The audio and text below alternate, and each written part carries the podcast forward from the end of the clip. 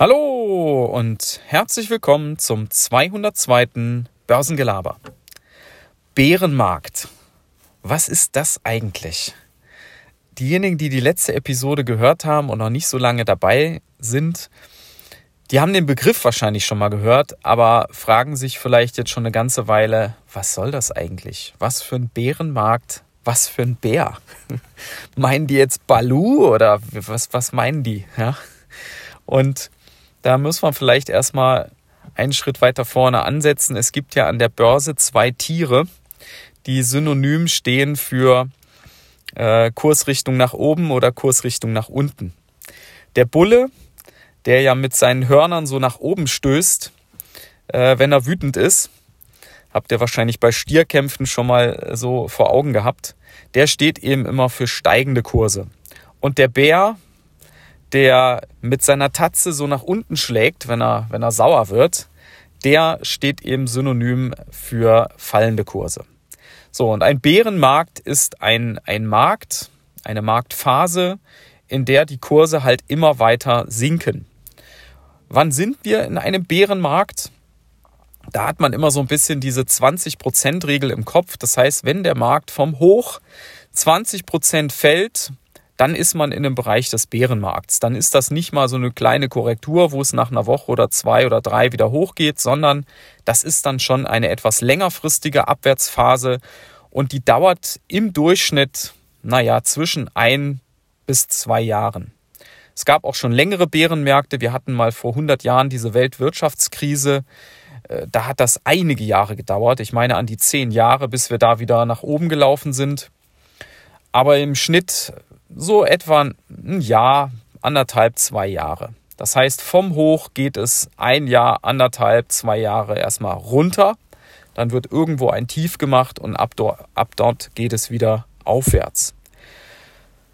Das heißt, wenn wir uns jetzt mal umschauen, wir sind jetzt schon monatelang, so etwa ein halbes Jahr nach unten gelaufen. Wir sind also mittendrin. Das kann also noch eine ganze Weile weitergehen.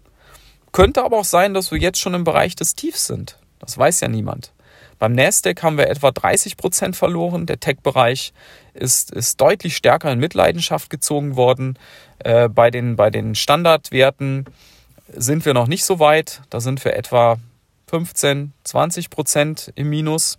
Ja, kommen aber jetzt da auch so langsam in diesen Bereich des Bärenmarkts. So, warum ist das so? Nochmal kurz zum Hintergrund. Der, der Grund für diesen Kursverfall ist die anstehende Zinswende.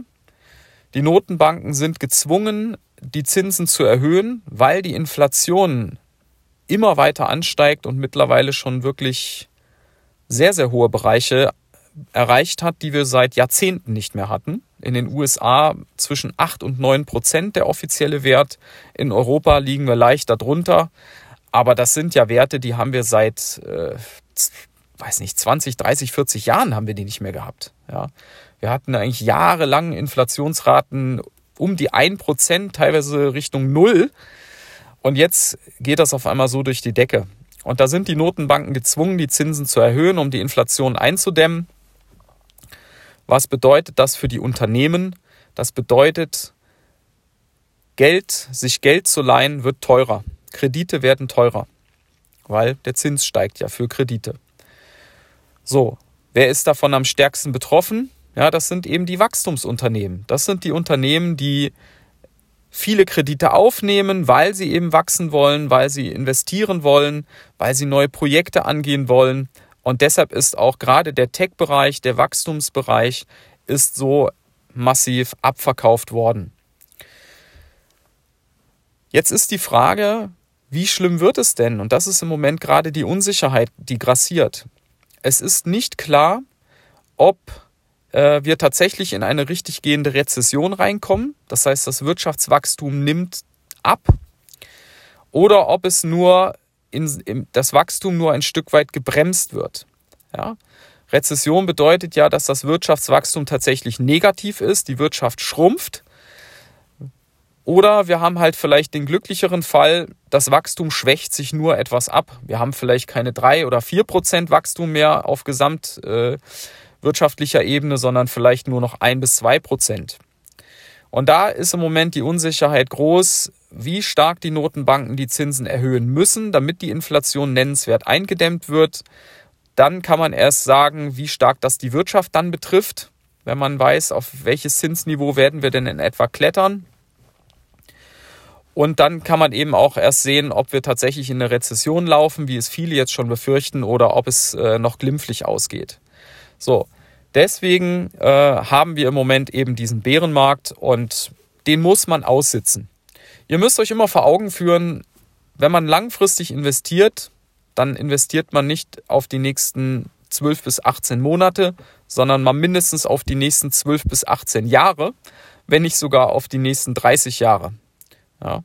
Und da ist es doch völlig egal, wenn man davon ausgeht, dass äh, ein, ein, ich sage jetzt mal, ein Aktienindex wie der SP 500, der steht jetzt bei, ja, ich glaube, um die 4000, 4500 vielleicht, ich habe es nicht ganz genau im Kopf, aber so um den Dreh. Und wenn der jetzt mal 20, 30 Prozent fällt, interessiert das doch in 20, 30 Jahren niemanden mehr, wenn wir davon ausgehen, dass dann der Index bei weit über 10.000 stehen wird, vielleicht bei 20.000. Ja, das müsst ihr euch immer vor Augen führen und dann relativiert sich das Ganze auch ein wenig und dann kann man sich vielleicht eher darauf konzentrieren, mal zu gucken, wo gibt es denn so langsam auch günstige Nachkaufgelegenheiten, so wie ich es ja auch in der letzten Episode beschrieben habe. Also, lass den Kopf nicht hängen, steck den Kopf nicht in den Sand. Die Börse wird sich wieder erholen. Es wird vielleicht noch ein Jahr dauern, bis wir wirklich nachhaltig wieder nach oben laufen. Aber es wird so kommen. Da bin ich mir äh, zu 100% sicher. Ja. In diesem Sinne wünsche ich euch einen schönen Resttag und bis dann. Ciao.